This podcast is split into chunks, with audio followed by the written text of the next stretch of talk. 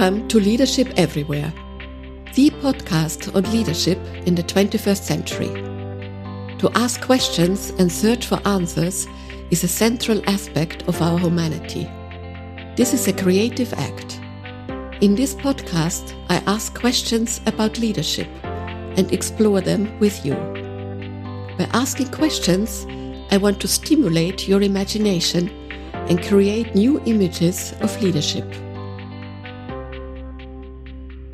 This is episode 5 and the second part of the gender special. It's dedicated to men. In episode 4, we found that women are pushing for and pioneering different ways of living and working, and that many men also want that. If there are similar demands, what is going wrong? How does the working world of men look like? What are the demands on them? And what is their self perception? I explored these topics with a profound expert, namely Christian Berger. Christian is a lecturer at the Vienna University of Economics and Business Administration and conducts research on gender equality. He advises companies in gender equality management and works at the Chamber of Labor in Vienna. The full interview took place in German. This is a summary for my non German speaking audience. Christian is a declared feminist, so my first question was what feminism has to do with men. There is quite a misunderstanding about feminism, Christian explained, because many think that it is only directed at women. Of course, feminism is supposed to reduce gender inequality and gender discrimination, so feminism is naturally directed against sexism in society and culture. However, discrimination based on gender also has significant effects on men. Although men as a group are privileged in a patriarchic society, the group is by no means a homogeneous one. The majority of men do not correspond or do not want to correspond to the prototype of masculinity. In effect, the patriarchic society in its present form has considerable negative effects on men. Men are losing out on education, men die on average earlier, men commit suicide more often.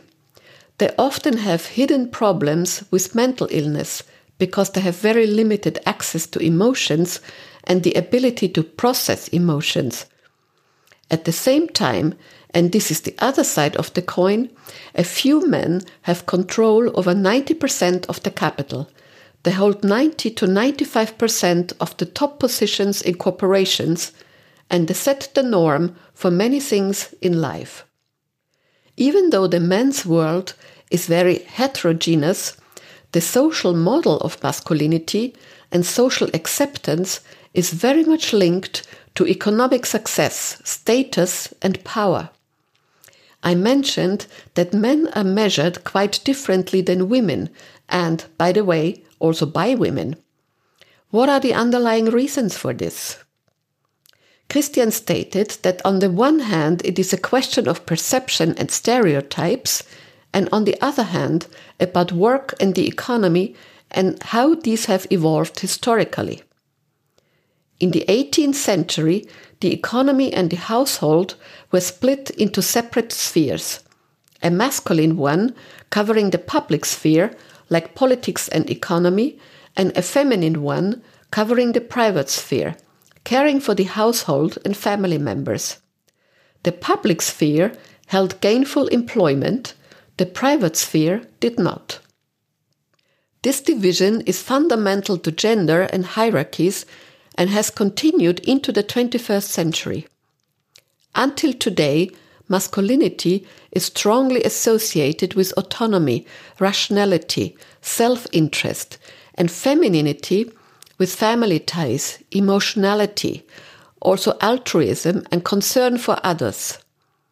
Now, of course, these in themselves are neither good nor bad qualities and connotations associated with gender. It is the polarization of roles which led to excluding women from politics and work and alienating men from family and care roles. And in addition, this division had another problematic effect, namely connecting leadership to traditional masculine concepts such as power and competition, competition as an economic principle. Competition has infiltrated almost all spheres of our lives and exists also even within companies. For example, various departments competing with each other. I mentioned that from my own experience, this type of competition is viewed by many men as unhealthy and unproductive.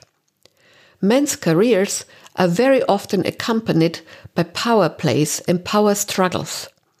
But it is not the classical male virtues such as achievement, assertiveness, taking risks, which are negative. To the contrary, these are among the qualities necessary for leaders, men and women alike.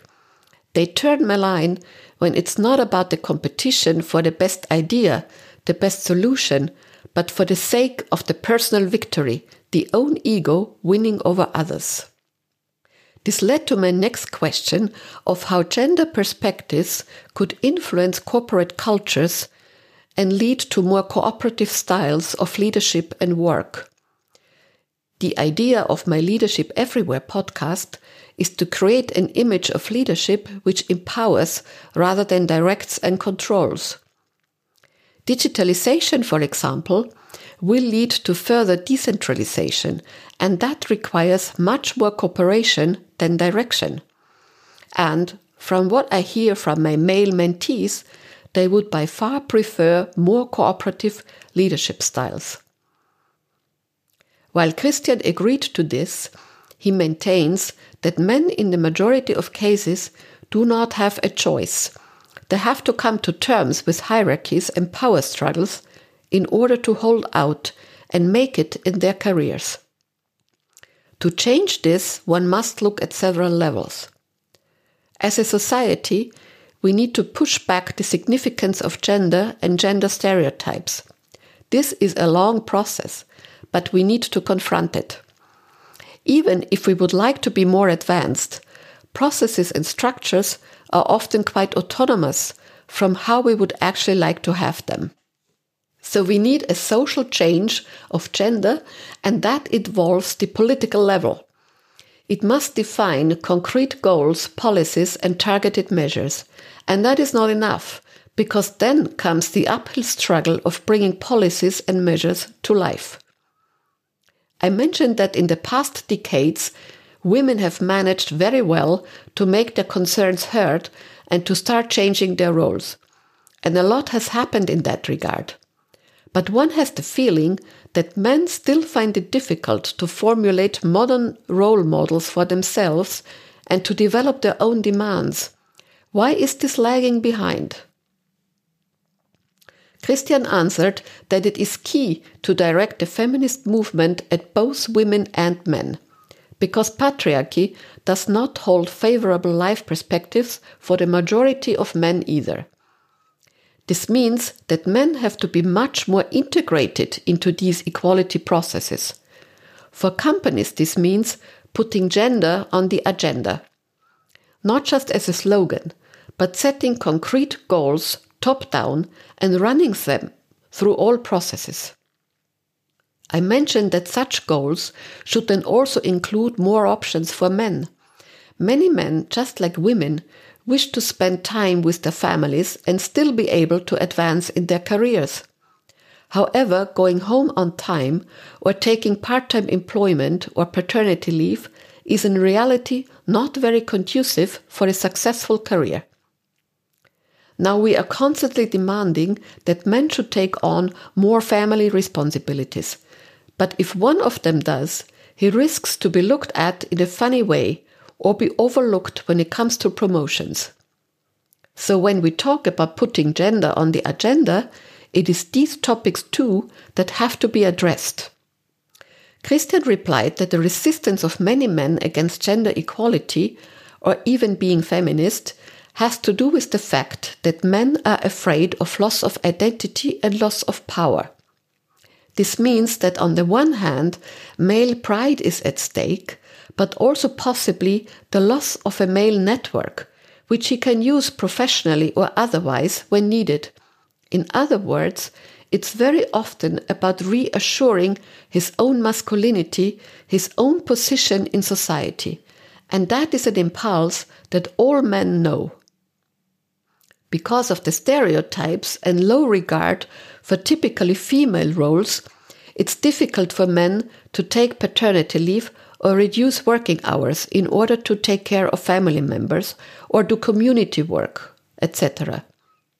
A good example is the so-called Papamonats in Austria, which is actually a sign of structural discrimination. It is usually a month as opposed to many mama years. It needs a change in corporate cultures to make it normal that men and women share care duties for children. One should perhaps start in a typical male industry, such as construction, in order to break through the stereotypes. I shared the example of my own organization where I was in an executive position, and we also had discussions about paternity leave. My take on this is that men and women are parents lifelong, and there is quite a long period where children need time and attention. It's not about staying home for one month or three months. That is not the issue. Neither for men nor for women.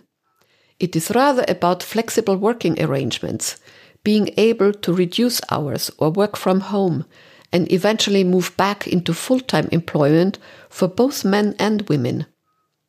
This demands an open and flexible mindset within organizations, but it has clear advantages. It keeps capacities in the company, and parenthood makes people grow in various ways. Christian also stressed that by breaking down outdated assumptions and advancing alternative models, the uneven competition between men and women could end. It could be transformed into a level playing field where fairness and equality of competition are created. And it would be meaningful to approach this topic from the point of view of the result, namely that competences, skills, ideas, of the whole workforce, women and men, can contribute. The key word here is flexible working hours models, but also life cycle oriented approaches that are designed for longer periods of time, so there is no disadvantage when age and gender overlap. There is a lot of scope for designs that has not yet been tapped into. We concluded our discussion that we still have to deal a lot with specific social expectations that are placed on men. These are real constraints because they prevent men from taking up self determined and recognized roles which diverge from the typical male role model. Moreover, we know from various studies that diversity and cooperative leadership styles have positive effects on the performance of companies Research shows that companies where diversity is high on the agenda outperform others. They are more stable over longer periods of time and more innovative. If we manage to get towards a working world free of gender discrimination, we will all have gained enormously. To wind this up, dear men, I would like to give you something to think about. If you had three wishes, what would your working world look like? I'll leave it there. And if you like, write me about this. This was a summary of my conversation with Christian Berger, lecturer, researcher, and gender equality expert. You will hear from me again on 7 January. 2020, the corona year, will always be on our memory. Let it come to an end. I wish you already now a peaceful, hopeful, and merry Christmas and a formidable New Year. I'm looking forward to your suggestions, feedback, objections, and questions. You can find more information and my contact details in the show notes.